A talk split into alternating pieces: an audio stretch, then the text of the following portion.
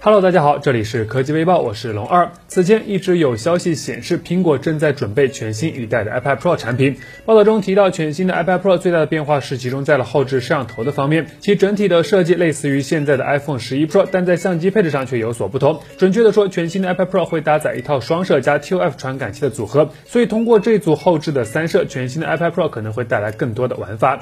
日前有爆料达人送出了一组新款 iPad Pro 的渲染图，从图中来看，新机除了后置摄像头处有所不同外，整体与现款的 iPad Pro 基本保持一致。但又有一个重要的信息点是，在新一代的 iPad Pro 中将继续保留十一英寸和十二点九英寸两个版本，其中十一英寸保留金属机身的设计，十二点九英寸则是会换用玻璃后壳，与现在的 iPhone 相同。玻璃后盖用在手机上非常多，但用在这种大型平板上实属罕见。毕竟还需要考虑的一个问题就是机身强度。现款的 iPad Pro 上市后没多久就爆出弯曲门，所以如果真的要采用玻璃后盖，那中框材质应该也会有所调整。拭目以待吧。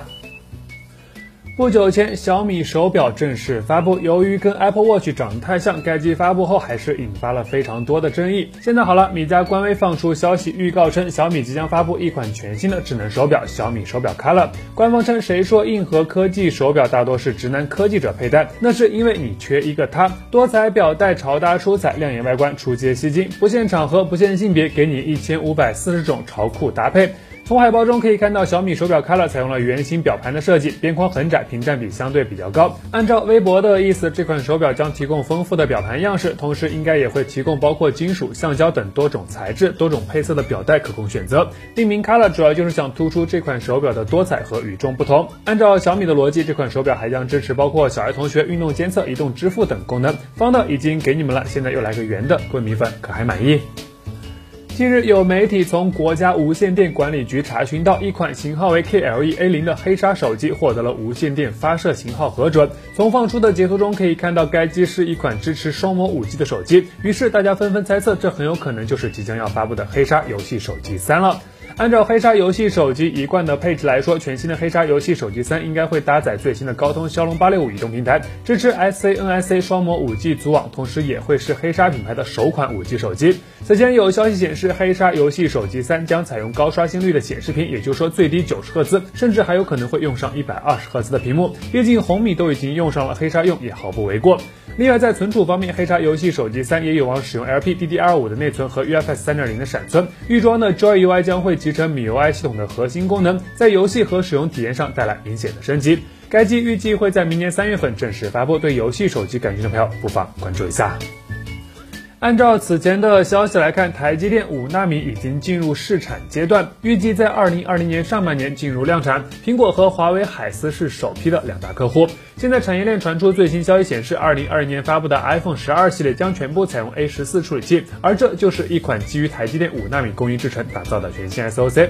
按照台积电官方的数据，相较于七纳米基于 Cortex A 七二核心的全新五纳米芯片，能够提供一点八倍的逻辑密度，速度增快百分之十五，或者功耗降低百分之三。十，同样制成的 S2AM 也十分优异，且面积缩减。全新的 iPhone 十二系列预计会包括四款机型，一款五点四英寸，两款六点一英寸，一款六点七英寸。四款新机都将使用骁龙 X 五五五 G 基带，支持 SC NSA 双模组网。另外，从目前的消息来看，五点四英寸和其中一款六点一英寸的版本将采用后置双摄，另外两款则是会后置三摄。全新的 iPhone 十二将回归类似 iPhone 四时代的硬朗造型，各位期待一下吧。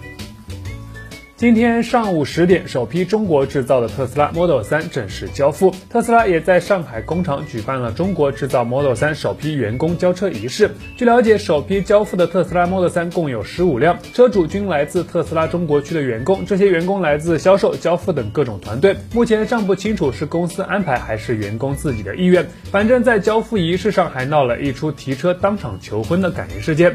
从网上曝光的视频来看，男孩掀开中国制造的 Model 3前备箱，里面塞满了鲜花。女孩看到这一幕，自然也是非常的感动。按照规划，未来两天将会有更多的 Model 3交付给员工，明年一月底前开始向消费者大规模交付。综合目前的消息来看，购买该车将可以享受两万四千七百五十元的新能源推广车型补贴和购置税减免。标准续航版 Model 3售价为三十五点五八万元，工况续航里程四百四十五公里，满足正常的市区和中短途通勤是完全没有问题的。而且目前特斯拉在国内的首座 V3 超级充电桩已经正式对外开放，充电五分钟即可续航一百二十公里。所以顺口问一句，你的下一辆车会考虑购买特斯拉吗？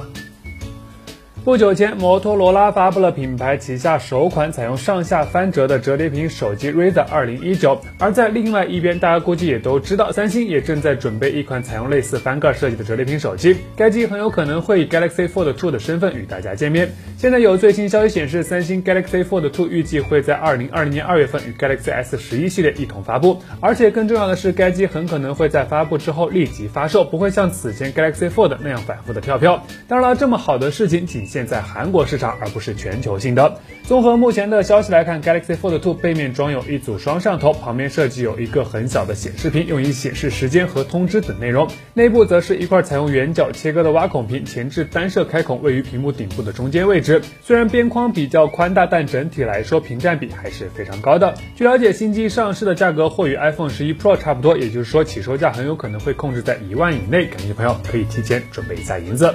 好了，那以上就是本期视频的全部内容了。点击订阅关注微教，每天都有新内容。下期视频再见喽！